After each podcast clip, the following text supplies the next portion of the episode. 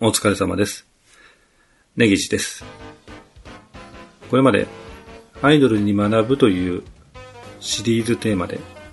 やってまいりましたが、そのアイドルの本によく出てきたコンプレックスという言葉の意味を少しだけちょっとお話ししようかなと思います。ということで、これまで3冊48グループの本の話をしてきたんですが、くしくも48年前、1971年に岩波新書から出された、その名もズバリ、コンプレックスという商品の話をしたいと思います。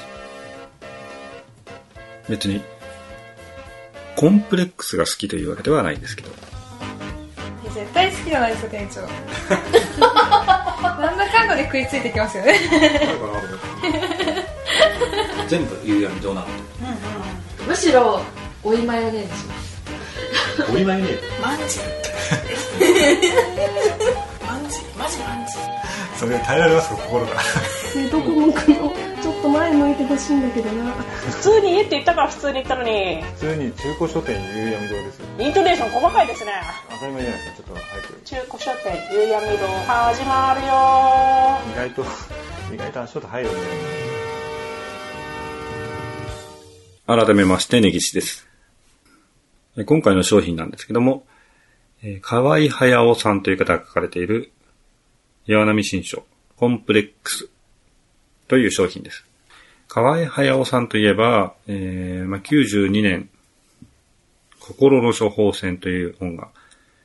これは新潮かなんかから出てたと思います。河合駿さんの話は時間がなくなるので割愛しますが、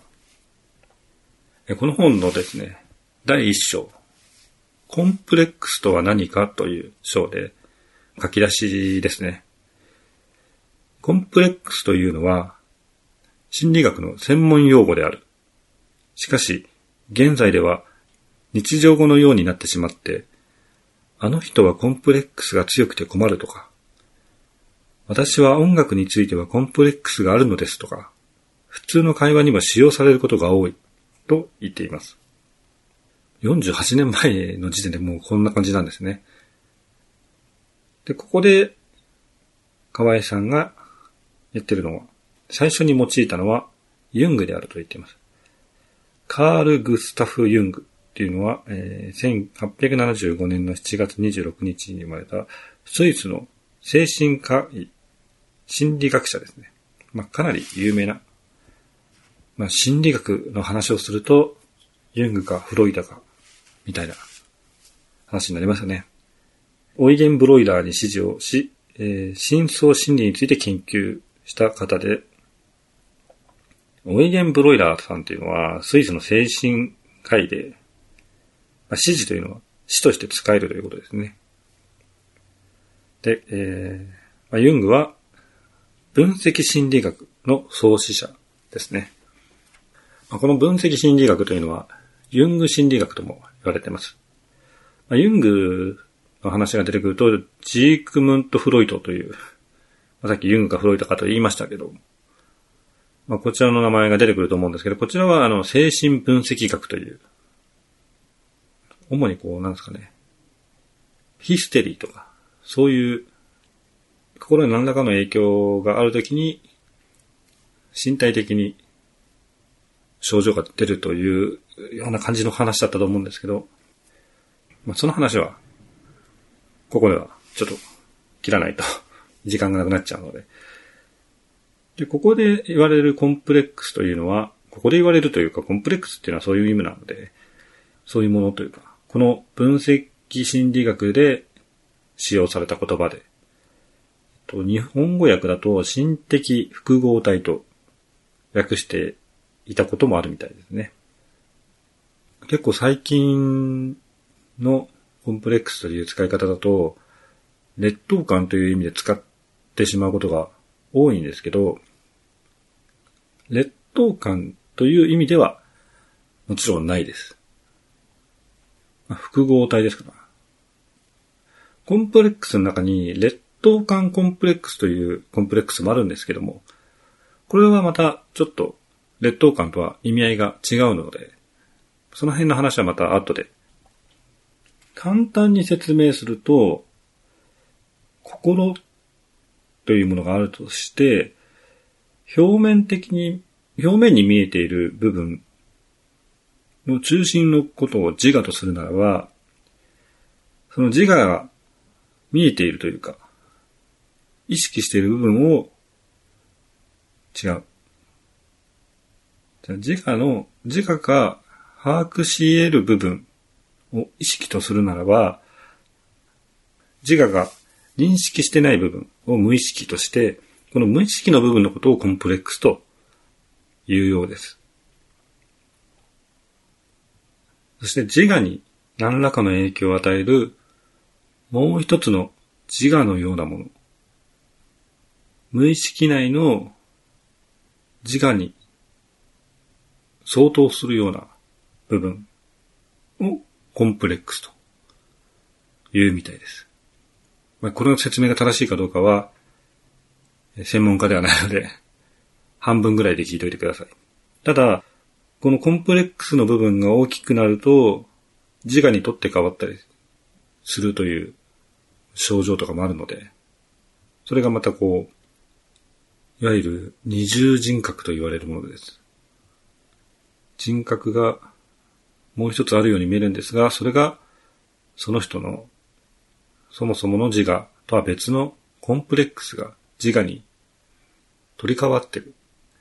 取り替わってしまっている状態のことだと言っていますね。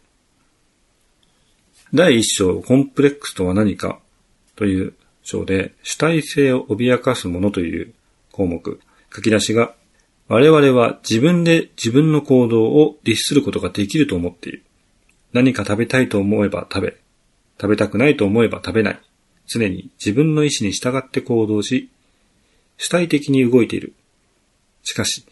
常にそうであるとは限らないのである、と言っています。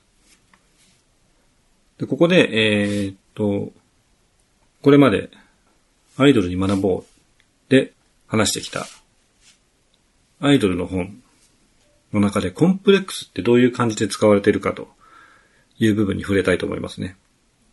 まず逆転力ですね。逆転力では自分のコンプレックスなところを恥ずかしいと思っているからぐさっと来て傷ついちゃうんだと思うんです。という一文があります。